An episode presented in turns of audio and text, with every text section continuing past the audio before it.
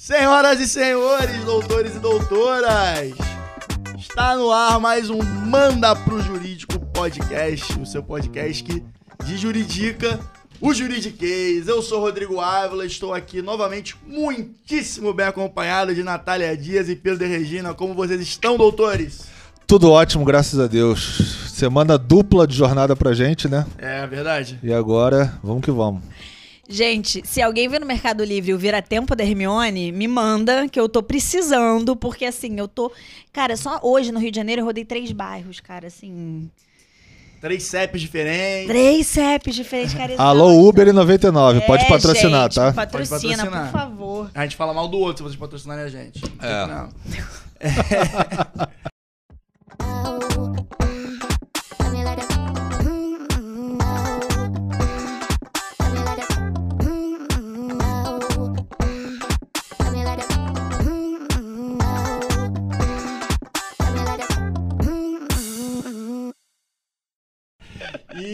bom, como o Pedro bem disse, é, jornada dupla essa semana, mas por um motivo muito nobre, semana que vem eu e Pedro estaremos em São Paulo para participar de uma cerimônia lá, uma premiação, que vai ser bem legal. A gente teve essa honraria aí de participar.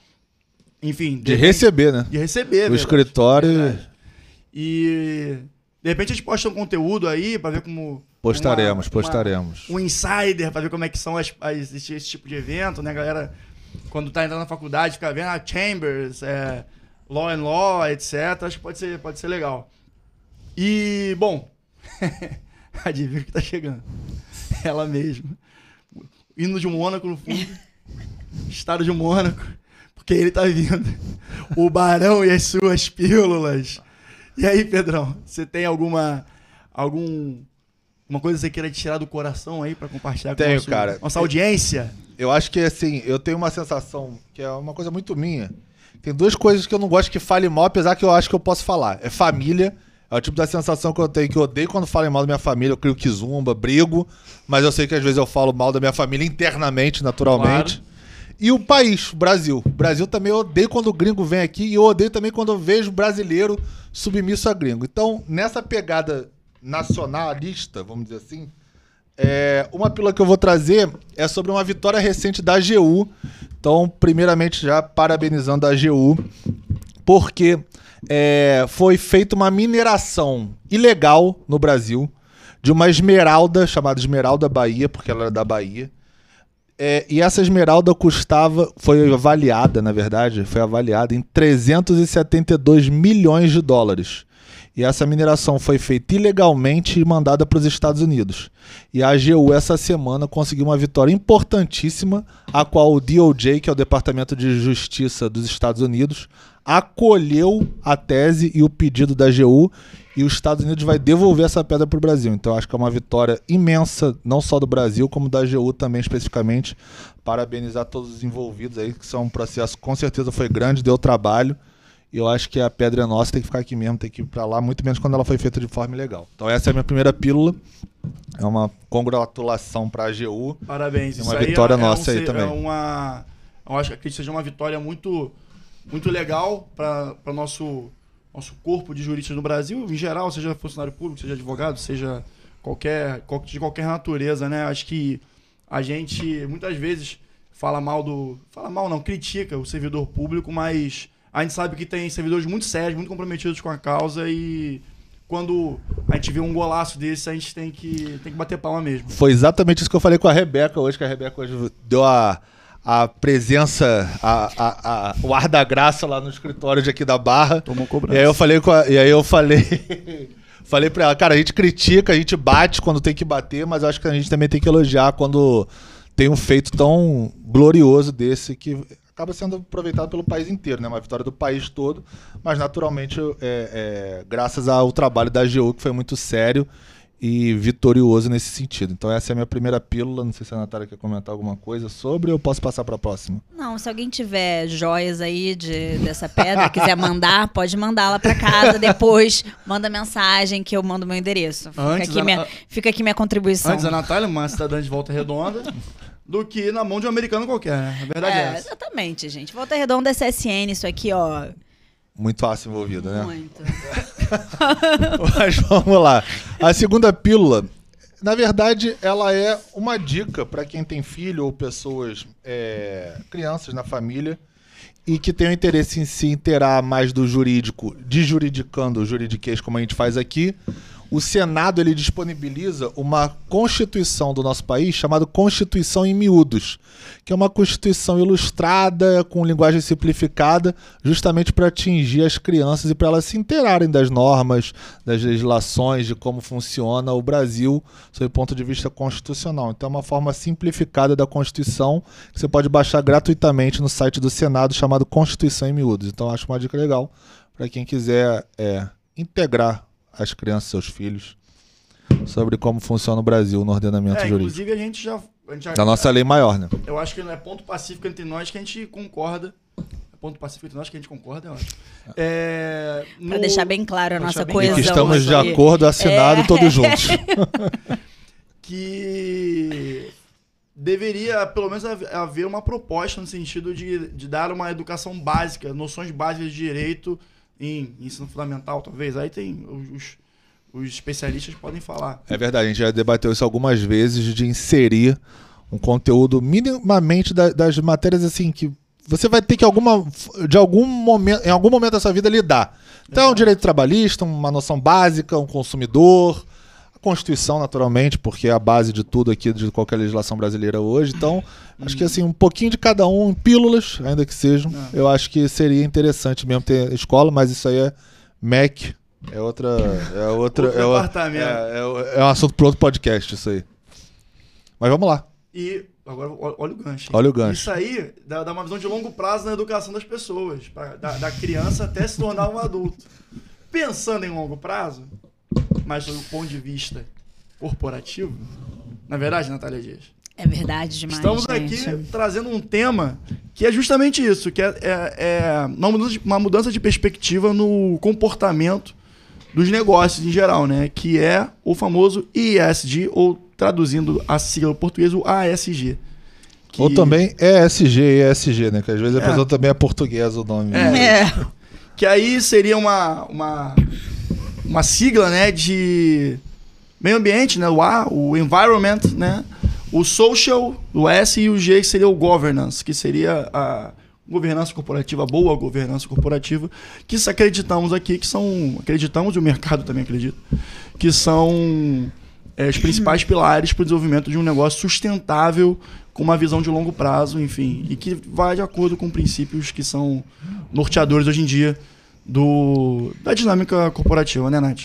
E aí, só antes da Nath começar, que ela é a que vai mais tocar esse podcast aqui hoje, que é a nossa especialista do Gente, dia. eu não tô conseguindo tocar nem, nem, nem a minha atenção, que eu tô aqui, olha. Quatro reuniões depois, É, né? Tá, o negócio tá que complicado. dirá, que dirá o podcast. Mas é, é porque eu gosto muito dessa parte da etimologia, do, do início das coisas, da história, né? E aí eu fui pesquisar quando, quando que surgiu esse, esse nome, o SG, né? Uhum. ISG, ASG, enfim. É, foi em 2004, no Pacto Global da ONU, que é um braço da ONU, né, o Pacto Global, que discute naturalmente as questões globais, especialmente dedicadas ao aspecto ambiental, que foi inclusive em parceria com o Banco Mundial. E aí, na ocasião, num projeto chamado Who Cares Wins, é, o Kofi Annan, tratando desse tema de ESG, que foi onde surgiu a primeira vez esse nome, como eu disse, é, ele fez um desafio, uma proposição, uma provocação para as 50 instituições financeiras que ali estavam representadas naquela conferência mundial, Uhum. de incluir a pauta ESG é, dali para frente na sua política de empresa dessas instituições financeiras, que naturalmente são as maiores e elas que né, gerem ali a, a questão monetária mundial. Sim. E aí ficou esse debate se iam ser incluídas ou não. Algumas aderiram, obviamente não são a maioria. Se você fizer um mínimo de pesquisa sobre isso, você vê que infelizmente não são a maioria das empresas que aderiram, é cerca de 13% só. Mas o Kofi Annan, que era um secretário super respeitado e que à época estava à frente, fez essa provocação lá ao vivo e a cores para as 50 maiores instituições financeiras que ali estavam presentes. É, mas na maioria da- das, das, das situações em que há algo novo sendo trazido, é, É natural a é adaptação. natural né? a adaptação. Até porque é custoso, não É. te incentiva até então. É, o divergente normalmente ele tem, tem, tem uma resistência inicial, por mais que seja uma iniciativa positiva. Né? Sim, é porque até porque essas iniciativas é, sustentáveis, é, principalmente sobre o aspecto ambiental, né? Que é o. Assim, outra, só um parênteses aqui. Quando a gente fala de ESG, é natural e a maioria das pessoas pensam sempre no aspecto ambiental. Mas o Uhum. ESG é algo muito mais abrangente do que aspecto ambiental. Porque, Sim. como o Rodrigo disse, tem o S de social, que aí você inclui, por exemplo, dentro do board de uma empresa, no corpo é, diretor de uma empresa, você botar diversidade de gênero, é, questões éticas raciais serem abordadas. Então, esse é o aspecto social, Claro. direito humanitário, o que a empresa ali está tá inserida efetivamente contribuindo para o avanço dessas políticas é, dentro da sua empresa. O G de governança são governanças éticas, sem, sem corrupção, com, com planejamento, Compliance. com, com compliance. Então, isso- então, assim, o ISD não é só uma questão meramente ambiental. Ele envolve muito mais do que isso, apesar de você sempre ter como a primeira referência na sua cabeça o aspecto ambiental, mas ele é muito mais abrangente. É porque eu acredito que fuja um pouco da caixa da rotina de trabalho, né? A gente, quando pensa no- no- na parte social, você pensa nos funcionários, você pensa na, no- nos objetivos da empresa e também na governança corporativa, por óbvio. É, já é uma, uma visão mais de, de olhar para si para que o mercado. É, relação com o de consumidor de- de também determinada entra no forma. G aí da, do ESG. É, a gente falou da questão do McDonald's, né? Que a gente falou do McDonald's do Burger King. do Burger King. Vai, vai muito nesse sentido também. Que foi contra a política de ESG, no caso, né? Não, totalmente, totalmente. Mas o debate Sim. bate muito nessa tecla, eu acredito. Aham, bastante, é. A gente pensou em trazer esse tema quando a gente abordou, porque assim, ESG, ele é um tema hoje muito forte, eu acho que é a tendência dentro das empresas, dentro do mercado de capitais, ele é cada vez mais forte, mas é uma coisa muito recente. Se você parar para pensar, é esse tema sendo divulgado de forma ampla, cotidiana, sendo abordado em jornal, sendo abordado por pessoas que não trabalham nessa, não trabalham tanto, ou no meio corporativo, ou no meio de, de compra e venda de empresas, ele é bem recente. É, 2004, Deve ser uma né, coisa, é, o- é uma coisa, é uma coisa extremamente recente. E, e essa lógica, eu acho que o ISD, ele vem de uma de uma de uma nova compreensão tanto das empresas quanto dos investimentos e até mesmo da compreensão do capitalismo. O, te- tem uma teoria que fala que a gente está num capitalismo de stakeholder. Que, é um capitalismo que você pensa no seu investimento. Então, se você tem um- uma gestora de fundos que investem em, em empresas, você pensa, óbvio, na lucratividade a curto prazo, porque, enfim, a gente precisa se abastecer disso, mas também na rentabilidade a longo prazo e de que forma aquela empresa entende não só os seus stakeholders, como, como todos os componentes que estão no meio social. Então, é como se a gente tivesse de forma muito lenta, porque, claro, gente, aqui a gente está falando de grandes empresas. Grandes empresas que de fato levam a sério o ESG e, assim, E são cobradas por isso, né? Exatamente. E não somente levam a sério porque elas têm que cumprir uma legislação que hoje em dia existe na maioria dos países, ou pelo menos ela está tentando se estruturar. Ela também cumpre porque hoje em dia socialmente é relevante e importante para o público. O, o ISD, ele tem um caráter de atração do público hoje mesmo. Ontem à noite eu comprei um tênis. Hoje de manhã eu mandei a foto do tênis pra ele. A palmilha do tênis estava escrito algo como Os produtos eram. É. Plástico reciclado. Exatamente. Era uma coisa, the end of plastic. Era uma É. coisa assim. Ou seja, a. Eu não sei se era Adidas ou Nike o tênis que eu comprei. Eu sei qual é o tênis. É um tênis que eles usam plá- plásticos encontrados no mar. E É. aí eles transformam, pegam plástico e fazem um tênis. É muito legal a iniciativa. É, é legal a iniciativa, mas aí eu vou fazer um parênteses no que você falou. Também tem um tema chamado greenwashing. Sim. E aí, pegando esse gancho, tem muitas empresas, inclusive um exemplo, eu não sei se é desta empresa especificamente, mas é porque vocês falaram agora, eu me lembrei. Sim. Eu tava vendo um professor, esqueci o nome dele agora, perdão, depois eu posso botar no link, aí eu passo pra Rebeca e tal, mas ele é um professor muito conceituado nessa área. E ele fala que o greenwashing basicamente é você se vale de como se você tivesse uma política pró-ambientalista e, e tocasse nesse sentido a sua empresa, se importando com aspectos ambientais e tudo mais, mas que na verdade você usa isso simplesmente como uma ferramenta de marketing e relação pública para poder alavancar sua venda e você na verdade você não dedica o que é devido ou a maioria do seu portfólio ne- neste sentido. Então, na verdade, você mente que é uma empresa ambientalista, mas você bota só ali um, um- um- um pedacinho dela para falar que você tem aquilo na sua empresa. Você meio que burla essa- esse, esse ideal de, de- do ESG que a gente está aqui comentando hoje. E eu tô falando isso por quê? Porque um exemplo que ele deu foi justamente esse. Uma empresa que usava é, plásticos e, e lixo que encontravam no mar para fazer os seus produtos. E aí, quando ele foi levantar o dado dessa empresa, ele não cita naturalmente porque ele participou dessa editoria, então provavelmente ele tem algum acordo de confidencialidade que ele não poderia revelar. Então, por isso que eu tô falando que eu não sei nem se é essa empresa especificamente, mas aproveitando o gancho. É, ele diz que quando ele foi fazer essa análise, ele viu que esta parte, essa divisão, esse, este departamento da empresa correspondia só a 1% do faturamento dela.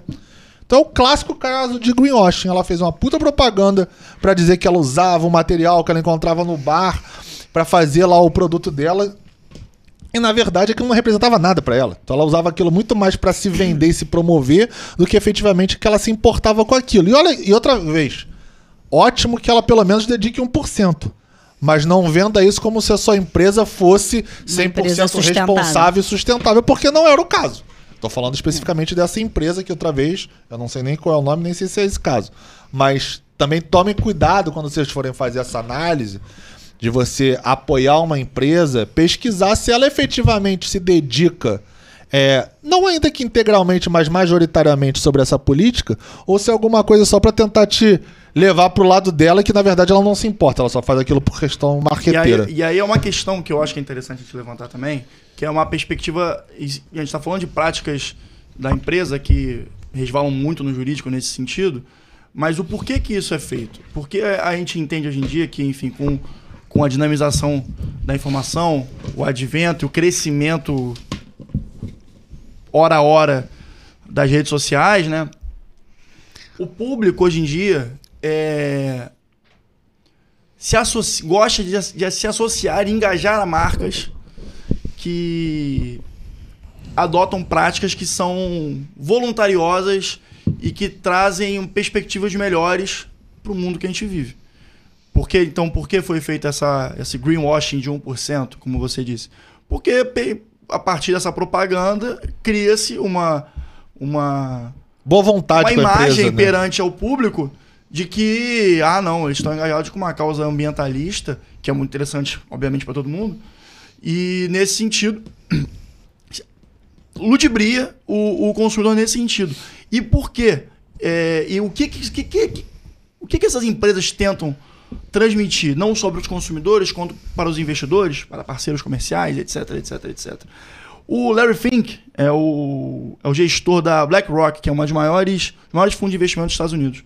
Ele separou em quatro pilares o, as demandas que um gestor, um CEO tem que ter hoje em dia, que é uma voz consistente, um propósito claro, uma estratégia coerente e uma visão de longo prazo. Então, através da mensagem que ele está passando, ele tem que transmitir esses quatro pilares. E a partir daí, enfim, tem empresas que trabalham bem essa questão, funcionam bem e é, vão caminham respeitando esses princípios e tem empresas que ludibriam, como o Pedro bem disse aí, o greenwashing é um dos exemplos, mas existem outros mil aí que a gente pode encontrar, corrupção, etc. Não, sem dúvida. É, I- hoje em dia, quando se fala em ESG, e quem fala bastante sobre isso sempre vai falar sobre o greenwashing, porque ele também foi uma tendência que caminhou junto. Essa tendência de você não somente fazer o seu mínimo exigido legal, como se aproveitar e vender uma imagem de uma empresa que cumpre com, com, com preceitos de sustenta- sustentabilidade, governança, é, inclusão, diversidade, que foi que o Pedro falou que o social, ele não ele vem, vem, desse, vem desse aspecto.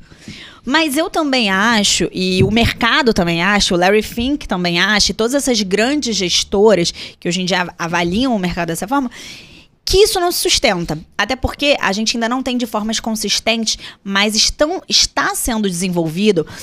A própria CSI, é, SEC, ela tá. É, falei ao contrário, gente, eu tô cansada mesmo. É, já tá tentando desenvolver métricas para você conseguir avaliar de fato. Porque como a gente falou, o ESG, ele ainda é um tema novo, ele é um tema que ele é abordado e efetivo, de fato, em grandes empresas. Aqui a gente não está falando de médias empresas, a gente está falando de grandes empresas. É, empresas mais Corporações mundiais, né?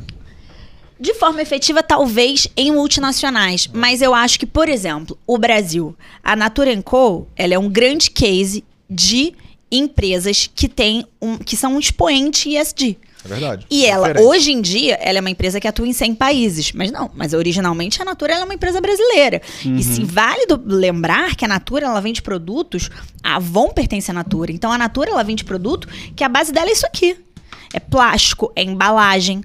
Então como é que uma empresa que tem o core do business dela vender coisas que, que estão que é uma- que está no mercado de polímero, que não é um que é um mercado poluente, como é que ela faz isso ser tão importante? É porque ela coloca o SD como uma métrica de gestão. Você passa a ter a sua gestão é uma gestão ESG. Não é só, não é- você não coloca um- um- uma área da sua empresa para tratar disso. Essa é a maneira como você vê os negócios. E eu acho que essas são as empresas que vão crescer. Você pe- pega um exemplo, a própria Tesla, carro elétrico. Carro elétrico, hoje em dia, você pode discutir se ela não está sendo hipervalorizada no mercado, se ela não está sendo um, tem um valuation mal atribuído. Mas hoje, como a gente falou na- no último podcast, ela vale mais do que todas as montadoras juntas. Sim. E ela é de carro elétrico. Exatamente. Ela cumpre uma agenda ESG. Eu acho que a agenda ela é uma agenda que veio para ficar. Se você trabalha em grandes empresas, se você trabalha no mercado em fundos, se você estuda investimento, é sobre isso. Eu acho que isso é uma agenda que vai ser muito falada. E aí você entra num outro, num outro, num outro momento. Você fala sobre empresas que têm uma emissão muito grande de carbono. Então, são empresas extremamente poluentes. Aí você pega empresas tipo é, Shell, Chevron, Texas Co. que são empresas que estão ali na cadeia do petróleo. Como é, como é que vai ficar essa empresa? Será que a gente vai, vai caminhar sempre para nesse tipo de cenário para um investimento de energia limpa e renovável? Será que não? Eu acho, sinceramente, que a gente está num, num caminho que a agenda ESG ela é um, um no turning back. Não, Não, e, e, pô, sobre, sobre essa perspectiva do, do no turning back, né? Do, sem possibilidade de voltar atrás no, da agenda ESG, a gente, o Brasil tem um potencial de negócios aí enorme. Nós somos os. Sim. é, a energia elétrica, tudo bem, tem um impacto ali na hora de, da, da, da, da, da construção da usina, né? No local. Mas a gente pode, ir- pode ir além, a gente tem energia solar, a gente tem uma região. O Brasil tem uma incidência do sol muito forte comparado com países da Europa, por exemplo, o, Canadá, vou pegar outro exemplo também. É, a gente tem energia eólica no Nordeste. Cara, já foram pra Fortaleza quanto vento naquela terra? Sim. Entendeu? É, é- é um potencial gigantesco que a gente tem no Brasil e que, cara, a gente só eu torço para que as nossas futuras autoridades estejam antenadas com essa possibilidade, porque, cara, no final, no final das contas a gente pode aproveitar muito disso. Eu acho que não necessariamente. Desculpa, Pedro, Não, mas acho que claro. não necessariamente só as autoridades. Você pega o, como como- o caso, como a gente falou, da Como- Natura. Como forma de fomento. Não. eu- sim, concordo, mas é, quanto à questão das energias limpas, a gente tá Ah, falando do petróleo, entendi. etc. Ah, não, não, claro, não, Entendeu? sem dúvida, sem dúvida. Se a gente conseguisse investir nesse tipo de, de Exato. energia, mas aí não só restringindo ao campo da, por exemplo, de uma, de, uma, de uma área que tem muita emissão de carbono, que é, por exemplo, né, petróleo e tal. E a gente não só para energia limpa, quando todas, assim, se você pega grandes gestores do Brasil, ele é um país, a gente fala mal do Brasil, mas a gente tem grandes gestores no, no Pô. Brasil. A gente não pode esquecer disso. Então, assim, a gente tem. um- o Brasil ele é um país que fomenta empreendedorismo, mesmo sendo um ambiente hostil para negócios.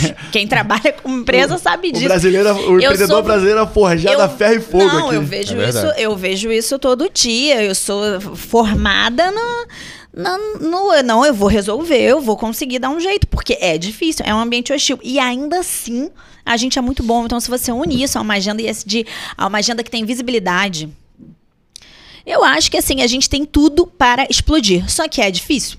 É difícil. Eu acho que vai chegar um momento em que isso vai ser. Em que. Outro, eu vi uma, uma entrevista e uma mulher ela falou uma coisa interessante. Ela falou. Vai chegar um momento em que esse vai deixar de ser uma sigla. Ele só vai ser Vai ser. né? uma maneira de você estar socialmente. conceito. É, uma hoje ele é um critério, uma É, métrica. Ele vai exatamente. estar incorporado naturalmente, organicamente. Exatamente, talvez nenhum conceito, ele só vai ser a maneira como um business se estabelece, uma ma- a maneira como. Talvez o critério seja o quão. O quão é, respeitoso com valores de longo prazo essa empresa é. É igual a gente estava conversando no, no podcast, acho que foi o 10, que a gente falou sobre advocacia em geral, e você me perguntou sobre marketing digital. Eu acho que em muito pouco tempo vai deixar de ser um diferencial e vai virar um requisito para as empresas, e independente do tamanho delas. Não vai, não vai haver diferença. E uma coisa que eu acho, é, eu tenho isso absorvido para mim, eu acredito que seja pacífico, é. Cara, o que, que é mais fácil você é, manobrar? Um cruzeiro ou um barco à vela? Mais fácil é um barco à vela, correto? Então, quanto antes. Faço a menor ideia. Mas no tempo, assim, manobrar, virar à direita. É. É, não, não, não é muito difícil. Uma bicicleta Ah. ou um caminhão, Não. entendeu? No caso, o Cruzeiro Sim. precisa do prático, né? O barco à vela já não precisa. Só Começou- isso já. Tá trabalhando na analogia, Pedro. Não, eu tô falando que é mais difícil mesmo. Ah, então, sim. é. Então, o, quão me- quão men- o, o quanto antes e menor você começar a implementar práticas Sim, ISD no seu sim, negócio, mais fácil. melhor e mais fácil no futuro. E quando, você, quando o, o- empreendedor estiver grande, né, com seu negócio grande, que é a expectativa de todo empreendedor, por óbvio, né? Então, se eu tivesse que dar um. fazer uma consultoria para um jovem empreendedor, um cara que está começando a vender, sei lá, qualquer coisa, açaí, entendeu? Já começa a pensar em alguma coisa nesse sentido, porque as coisas facilitam bastante. É, com certeza. Utilize práticas ESG, isso é dentro do seu formato de negócio, que, por exemplo, a gente pode criar um paralelo aqui. É, a LGPD, que é a Lei Geral de Proteção de Dados, que é até um tema legal, de repente, a gente abordar num próximo episódio, ela é uma pauta ESG. Porque quando você fala do cuidado que você tem com o seu dado pessoal, e que no- no- na atualidade hoje, talvez dado pessoal seja uma das coisas que mais valem. Dado pessoal, ele é tudo, né? É o- É um ouro hoje em dia. Se você pensa a implementação de uma lógica LGPD, que hoje em dia é lei, eu, tava, eu tive uma reunião hoje de duas horas só sobre o- a implantação LGPD que eu tô fazendo. Dá trabalho. Não importa o meu tamanho, não importa o core do meu business, não importa se eu lido com dado sensível, se eu, se eu sou a diretora jurídica de uma empresa eh, de plano de saúde, ou seja, eu sei o seu. Eu sei, eu sei o seu nome, o seu CPF, eu também sei qual é o seu estado de saúde, se você tem uma condição crônica, tudo isso é dado sensível. Como se eu, como se eu, vender, se eu vender aço. Do mesmo jeito eu tenho que cumprir a agenda LGPD. Então, ou seja, e esse dia ele é tão uma- um, um- ponto que veio pra ficar que você pode pensar na lógica LGPD. Que um momento ninguém pensou sobre tratamento de dado, tratamento de dado sensível. E hoje em dia ela é uma obrigação. Sob pena, inclusive, de faturamento ali de penhora de 2% da empresa, né? Se chegar lá num. Faturamento, faturamento anual, correto? Se chegar lá, no, lá pra frente, É, né? Mas é. pode chegar nesse momento. É, assim, a gente, a gente tem uma agência reguladora hoje, né, de LGPD, ela ainda tá. Ela ainda tá né? engatinhando, É. a nossa lógica ainda tá É engatinhando. muito recente. né? É difícil. A gente fez um copy-paste de uma lei de fora que a gente está tentando entender como é que vai ser aplicada. Porque ela também não é muito justa no sentido de que faz sentido uma pequena empresa e uma grande empresa serem olhados da mesma forma numa lógica LGPD? Eu acho que talvez a triagem que faça isso aí é na autuação. Na NPD, que é Mas eu essa acho que agência isso, nacional. a lei vai acabar se, se modificando com É. algumas alterações para corrigir isso.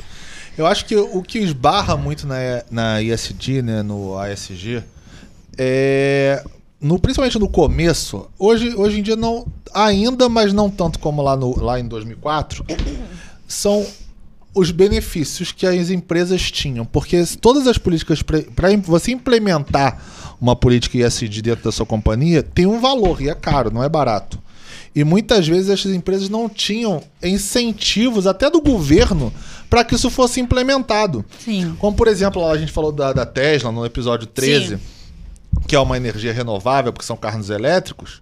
Hoje em dia você já encontra estados, por exemplo, que dão incentivo do IPVA para você pagar, é, para você comprar carros é, elétricos. Que é, é, obviamente, são é, renovável, energia tal, não tem né, combustível fóssil que é poluente, como todo mundo sabe.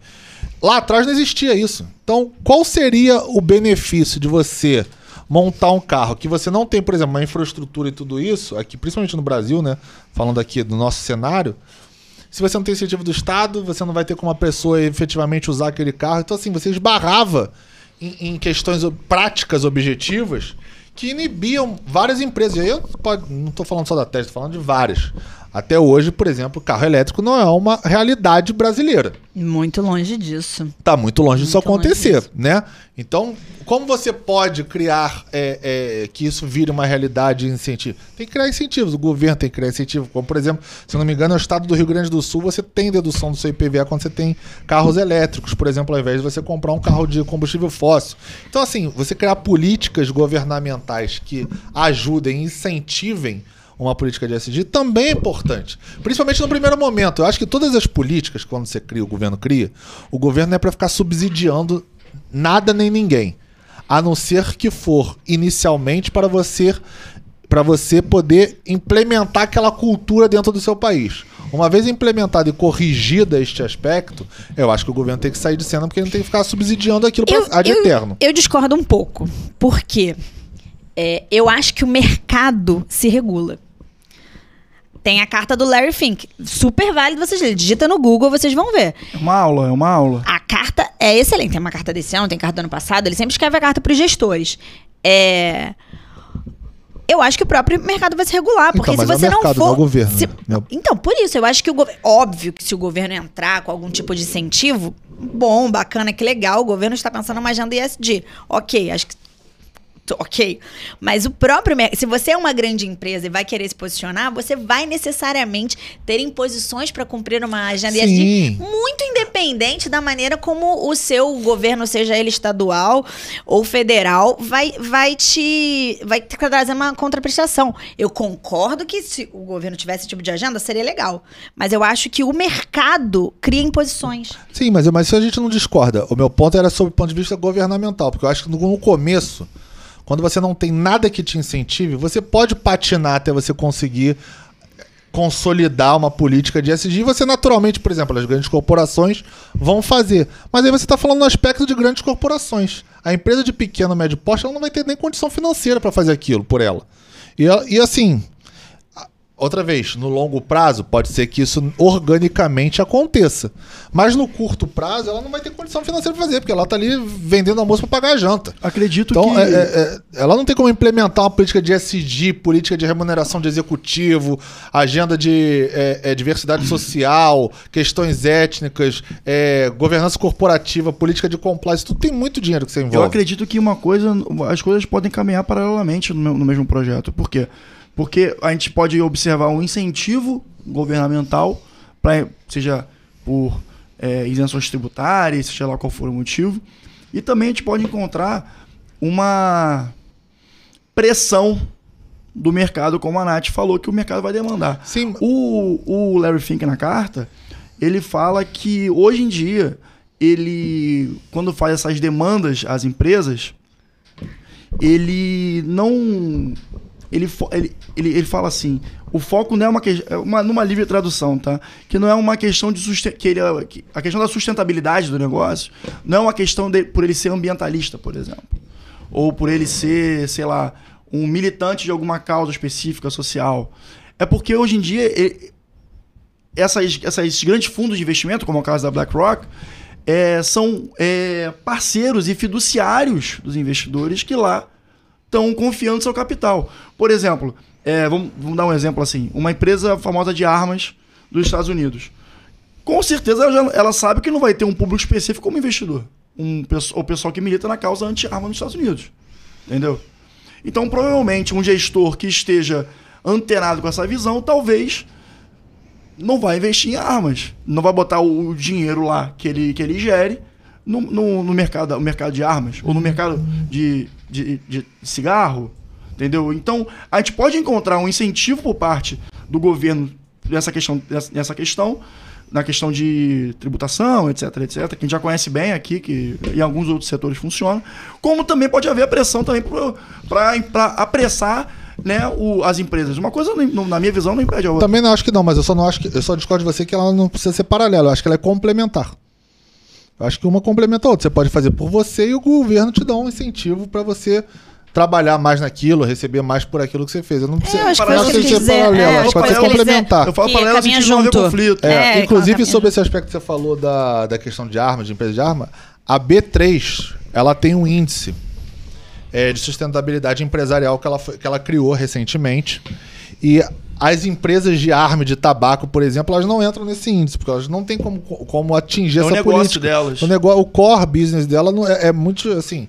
Impossível, não sei se é, porque se você tiver um visionário como Elon Musk, de É, repente ele descobre claro, aí claro. uma forma de converter Um isso. Um cigarro que não passa mal no pulmão. É, mas assim, o hoje, hoje, no que a gente tem hoje, ela não tem como co- atingir. Então essas empresas, por exemplo, estão fora. Ainda que elas sejam negociadas em bolsa, elas não vão ser avaliadas por esse índice Entendi. de sustentabilidade empresarial que a B3, por exemplo, criou.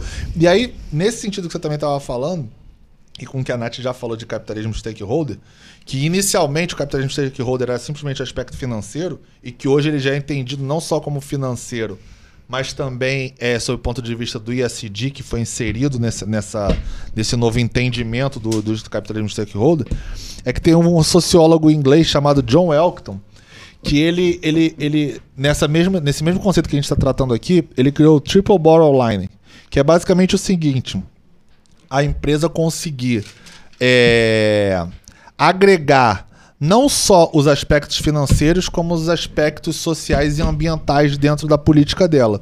E aí, para isso, ele cita basicamente três pilares, né? São três P's em inglês e em português tem uma variação porque muda o nome.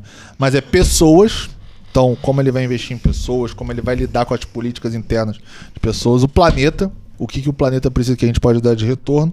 E no inglês seria o profit, mas que em português é o lucro, que é também você inserir o investimento. Porque quando o investidor é, é, investe numa companhia ou investe num fundo, por exemplo, ainda que ele tenha a visão do ISD, que ele apoie, que ele incentive, que ele queira que tenha dentro daquele fundo que foi criado o, o- a, a política de ESG como métrica e critério dentro daquela empresa que ele está investindo o dinheiro dele, não vamos ser é, ingênuos de achar que ele também não quer que de alguma forma aquilo retorne com lucro para ele. Claro, Não, sem dúvida. Porque ele tá ali pra sem ganhar dúvida, dinheiro. Exato. Sem dúvida. sem Então, não é porque ele demanda uma política de SG que ele vai se isentar de querer receber o lucro. Então, ele quer. Então, também tem o profit, o lucro aí nesse sentido, Exatamente. porque eu quero que você implemente um ESG porque eu acho que isso é importante, mas eu também quero receber minha parte aqui desse investimento que eu tô fazendo. E a gente, e a gente, é, claro, tá, eu acho, mas assim, muitas vezes eu acho que o empreendedor tem que pensar não só no lucro, mas também em evitar o prejuízo. Porque se a gente, a gente conversando aqui, eu lembro de alguns exemplos, diversas empresas que ocorreram é, escândalos é, ESG, é, ESG que perderam milhões de reais. Cara, um exemplo, um exemplo recente é o que aconteceu com o Carrefour lá, com o assassinato do, do, do jovem negro. Entendeu? O homicídio. Dá uma olhada na bolsa, vê quanto é que caiu o Carrefour.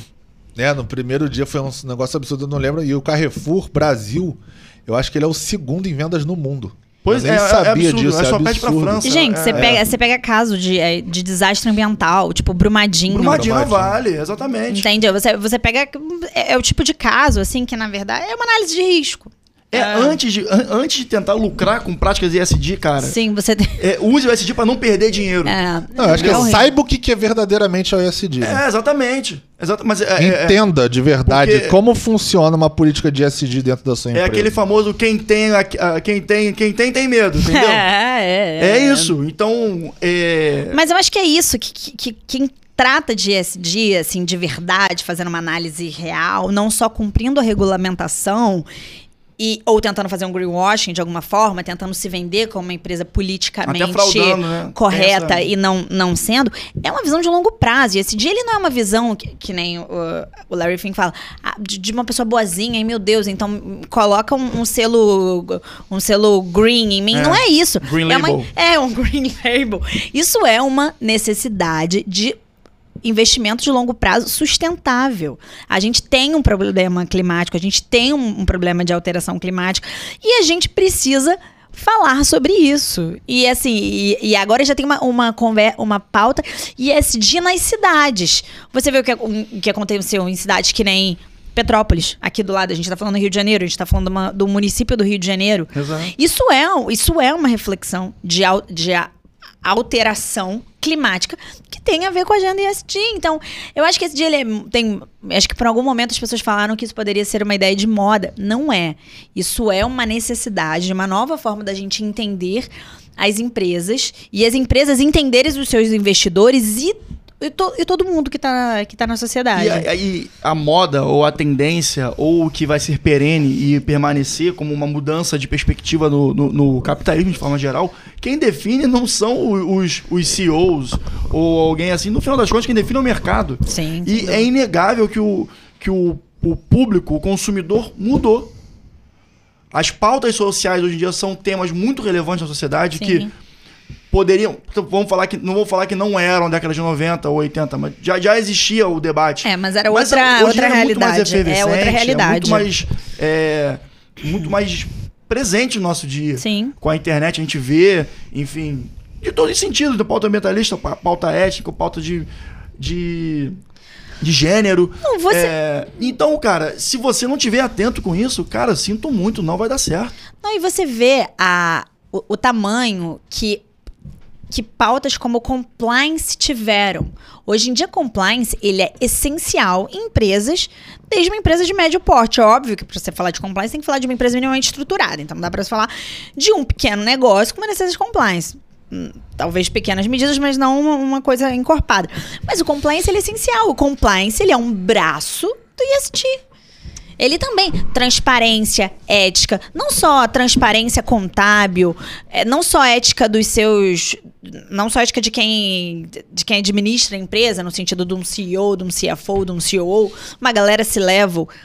É uma postura da empresa. Então, acho que esse dia é. É, é, tipo, é um nível de importância, assim, que eu atribuo enorme, enorme, enorme, enorme, enorme. E aí tem um aspecto interessante que, por exemplo, é o que a gente vol- voltou a falar sobre isso. Empresas muito poluentes. Como essas empresas que estão ali trabalhando no ramo do petróleo. O que que faz? O que, o que, que, que acontece? E aí tem uma galera que fala: você desinveste, ou seja, você aportou um dinheiro, você tira, ou você tenta engajar essas empresas. E, é- e aparentemente o que todos o, o que o mercado indica e, e o que a galera que estuda esse tema indica é engaja, tenta engajar. E como é que você engaja? Criando métricas. Quando você cria métrica, você pode criar algum tipo de benefício. Crédito de carbono. Sim. Você começa a criar toda uma estrutura social que te movimenta para se tornar menos poluente. Ou senão você vai levar burdoada. A Shell, a Shell foi condenada por um tribunal holandês a reduzir 45% das emissões de carbono em nove anos. Concorda que é muito pior um tribunal vir e te sancionar, falar em, em nove anos você tem que reduzir 45% da sua emissão de carbono, sendo que o core do seu business É, isso. é combustível fóssil. E é o que a gente sempre fala. Então, assim, E o sabe? que a gente sempre fala, o ISD é, é, é uma medida preventiva. É um, é- Sim. então é uma prática não só de direito, como é, eu acredito que seja o ISD é, um, é uma atuação multidisciplinar é, que é preventiva. E é o que a gente sempre fala aqui, cara, prepare-se é, para quê? Para evitar prejuízos, para evitar sanções, para evitar decisões que você não tem controle sobre. Sim. É, o que você puder ter controle sobre o seu negócio, sobre a sua vida financeira, sobre o seu patrimônio, melhor. Entendeu? É, Não, e- inclusive. Não, pode falar. Não, porque eu ia falar que eu achei interessante que é sempre assim, a gente tá falando para o cara que atua como advogado, pro jovem advogado, pro estudante, pro Empreendedor. Enfim, pro empreendedor. É uma ótima área. Já é uma área que tem sendo muito falada no mercado, sim, mas não é uma área tão explorada pelos advogados. Muito pouco explorado. Pensa se especializar em SD, pensa em entrar por essa área, porque é uma área que todas as grandes empresas vão ter uma necessidade. Isso é um fato. Pode ser agora, pode ser daqui a cinco anos. Você vai ser um profissional nesse, Procurado. requisitado no mercado. E Exatamente. quanto antes você começar, mais experiência você vai ter. E vai além do advogado. A gente pode falar Sim, contador. não, vai além. é, é, gente que trabalha com a área financeira, RH, enfim. tem- Não, isso com é certeza. enorme. O mercado é enorme. Não, com certeza, com certeza. Diga lá, Fala, Pedro. Pedro. Não, não, é porque a gente falou muito exemplo de empresas que são. não adotaram ou foram condenadas em políticas de SG. Mas também tem empresas que ado- já adotaram isso, vamos dizer, preventivamente, né? Sim. Assim, é, sem precisar ser demandada judicialmente, como foi o caso da Shell. A Microsoft, por exemplo, ela adotou uma política que ela vai até 2030, e aí você pode pensar, pô, 2030 é muito tempo, mas. É amanhã, você né? Tá falando da É. Mi- você tá falando Já da Microsoft, É. não é uma coisa que você possa mudar do dia pra noite com a empresa Gente, hoje é da maio, maio dia 22, tá? É. Só mudei a pra... perspectiva legal. É. Pra mim é amanhã já. É. Ela promete é, consumir menos. é, o que ela gasta de água, ela vai repor mais do que, Sim. do que ela consome. Repete esse número. Achei interessante. Até 2030. O que ela consumir de água, ela vai conseguir repor ao meio ambiente mais do que ela consome. Caramba. A conta vai ser negativa pro meio ambiente. É que é negativa pra empresa e positiva pro meio ambiente. Gente, eu não entendi isso. Ela vai fazer chover? O que, que, vai- o Ela que a vai- ela vai usar- ela vai Uma usar- cachoeira. Ela vai chamar o uma cacique ideia. cobra coral. Eu Então, vou te dar um exemplo. O Instituto da- do Bill Gates e da Melinda Gates, que agora se divorciaram, não sei se ainda, ainda tá lá, É. que eu lembro que ele saiu, mas enfim, é- é- o Instituto Gates. Fofoca jurídica. A gente É, o fala Instituto- sobre isso numa pauta família. É, o Instituto Gates, ele criou, e obviamente isso ainda não é escalável, mas ele já criou uma máquina que ela pega suas fezes e transforma em água potável. Então, essa é uma das coisas que a Microsoft tem para fazer esse consumo negativo. Se o Então Brasil você- pudesse ver a cara da Rebeca nesse momento, o Brasil estaria muito feliz. A Rebeca tá trabalhando na Mas é. edição, ela só olhou. Mas é uma coisa que é, é, é- é louca de você pensar. Que você vai beber uma água potável feita do seu cocô. Ué. Mas é sério, é sério. Mas é uma, é uma atitude completamente vocacionada pra política de sustentabilidade, gente. É, é, é verdade. Assim, Me pode quebrou. parecer um pouco. Pode parecer um pouco. Sei lá. Não me avise. Esquisito. Se um dia não me avise, por favor. Esquisito, mas, cara, assim, você não tem como criar, sei lá, vou jogar esse celular numa máquina e ele vai virar uma água. Obviamente, isso seria uma coisa meio, Tem tipo... que ser um material orgânico, Chama né? o Elon Musk aí pra ver se ele consegue fazer isso. Mas o Bill Gates não conseguiu achar nada mais plausível que ele... Porque que que ele, como é que ele começou esse estudo, na verdade? Como é que ele começou esse estudo? Não, como é que ele começou esse projeto? Foi quando ele viu que, por exemplo, a África Ai, tinha uma Deus. deficiência imensa de água potável. Tipo, África. a África sim, como sim. É. continente. Tipo, ele foi fazer uma visita e ficou muito chocado. Imagina, Bill Gates, realidade norte-americana, país desenvolvido, por algum motivo ele foi visitar a África e ele vê que, tipo, cara, como assim as pessoas não têm água, né? Porque Sim. quando você tá lá nos Estados Unidos, na Noruega, sei lá, um país, tipo, super desenvolvido, às vezes você não entende que o, mu o, o mundo fora daquela tua bolha ali. Ah, E o cara Sim. tomou um choque de realidade. Tipo, como assim você tem um continente inteiro que a pessoa, sei lá, a maioria da população não tem acesso à água potável? Como assim? E aí ele começou a pensar. Só que não adianta você pensar em fazer uma água potável se você não tem recurso. E aí foi nisso que ele teve essa ideia desse projeto que eu acabei de falar. Ali você vai produzir. Você pode estar na África, que, porra, infelizmente é um continente talvez mais pobre do mundo, países paupérrimos, e ali você vai ter. Você vai, como é que eu vou fazer a geração de água potável nesse país? Porque eu não vou conseguir fazer uma transposição de água, criar políticas de saneamento básico, porque não tem condição, não tem dinheiro pra É, isso. não tem, ali não tem. E ele precisava de algum recurso que fosse acessível pro, pro país, pra, pro continente inteiro, no caso. E aí ele teve essa ideia. Então, assim, no primeiro momento pode ser um negócio que cause uma repulsa, mas é uma ideia genial. Não, Não, sim. sem dúvida. É uma Resolvendo ideia genial. problema, e ele se antecipa de uma forma nessa questão de SD aí, que, obviamente, isso não é alguma coisa que ele consiga implementar em governo ainda, porque senão, né, daria uma solução para essa questão. Mas é um mecanismo que foi criado e que foi, eu acho que foi muito inteligente, na verdade. É porque toda vez que a gente fala nesse assunto, todo mundo tem uma repulsa, acha engraçado e tal. É. Não, mas eu já- cara, já eu acho genial, eu acho genial. Fiquei um, cara, fiquei um cara maduro de novo. E. A quinta eu B foi embora eu já. acho que- aí voltando aos assuntos que vocês estavam falando de, de dados, taxas, de código da carta, enfim, tudo mais. Eu acho que cada vez mais é, as políticas ESGs, é, é, eu acho que na verdade, cada vez mais as empresas vão ser avaliadas de forma holística para incluir o ESG como um critério de métrica nessa avaliação. Concordo. Não, com certeza absoluta. Então, é, tirando o cenário um pouco pitoresco do exemplo que eu, que eu citei aqui anteriormente, eu acho que, a- por exemplo, é, se eu não me engano, foi o valor. Se eu não me engano, não, com certeza. Foi o valor econômico, ele, ele fez um estudo da pandemia para cá, ou seja, início da pandemia, um pouco antes do início da pandemia, na verdade, foi 2021 para cá, é, 2019 para cá, é que a procura pelo tema ISD no Brasil subiu 150%. Sim. Porque cada vez mais, como a Natália muito bem vinha falando, as, as, as empresas é, começam a enxergar a real importância de você ter isso na sua empresa, porque as pessoas consumidores é, e usuários, seja ela de uma marca ou de algum serviço, elas começam a olhar. Então, se você conseguir é, agradar o seu público, você só vai ter a ganhar. Sem dúvida alguma, a pandemia foi um catalisador para essa questão. Eu tenho uma imagem que me, me choca muito na época da, da pandemia, que a gente estava é, dentro de casa. Foi o Rio Veneza, na, na, na, cidade de Veneza. Que ficou claro. E quando a, gente, quando a gente passa lá, todo mundo sabe que é um rio escuro, poluído, etc. Ficou claro. Animais andando no meio da cidade, o efeito né, que o, o, o ser humano causa no, no, no, no meio ambiente. No ambiente né? né? A, a é. gente. A gente é, cara, a gente é um parasita mesmo desse planeta. É, é chocante.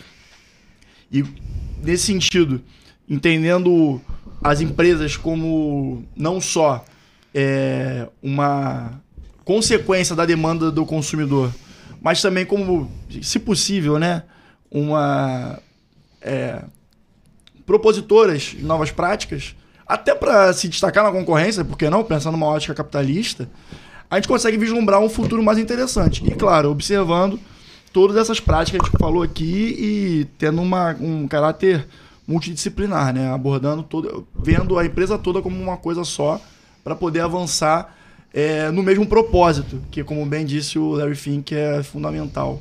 Tanto para para o consumidor, mas como também para os trabalhadores, para eles saberem para o que eles estão trabalhando, qual o objetivo do trabalho deles e qual é a visão que a empresa tem para o futuro do, do, do, negócio. Eu ainda te complemento, não é nem só a empresa toda como uma coisa só, é o mundo inteiro como uma coisa só. E é a empresa fazendo parte desse mundo inteiro e sendo um agente ativo para contribuir para a manutenção de longo prazo, tanto da empresa quanto para o mundo. Uma coisa não existe sem a outra. Eu acho que o ISD vem muito nesse, nesse é. lugar.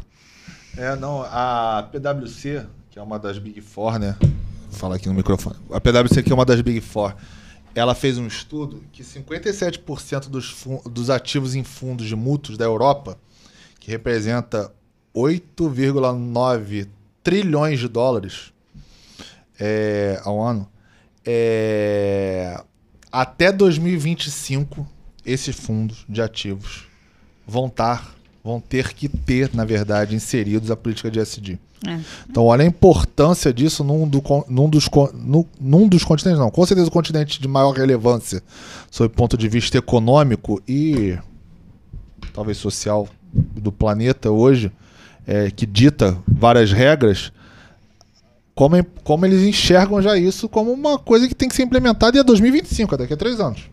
Uhum.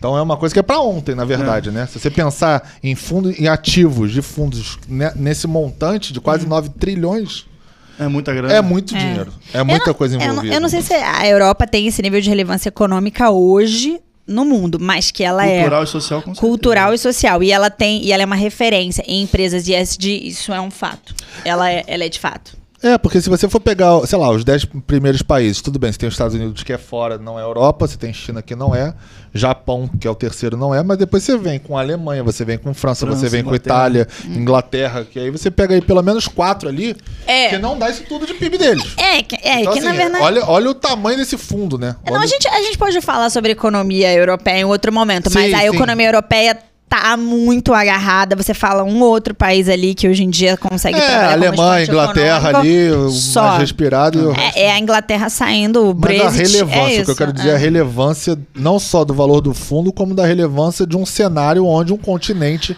ah, expressivo você tem uma política dessa. Exatamente. Implementada para outra vez, 2025, é daqui a três anos. É, é, é, é amanhã. É, é, urgente a causa, é né? muito urgente. É urgente, a gente a gente já, já viu as consequências e, como eu disse, na pandemia a gente pode ver algumas diferenças né, do, do, da influência do homem no planeta. Acredito que é, arrebatamos todos os temas aqui hoje. É, Todos não, porque é impossível, né? Mas assim, não, do, do que a gente do... se propôs para hoje. Isso, exatamente, exatamente.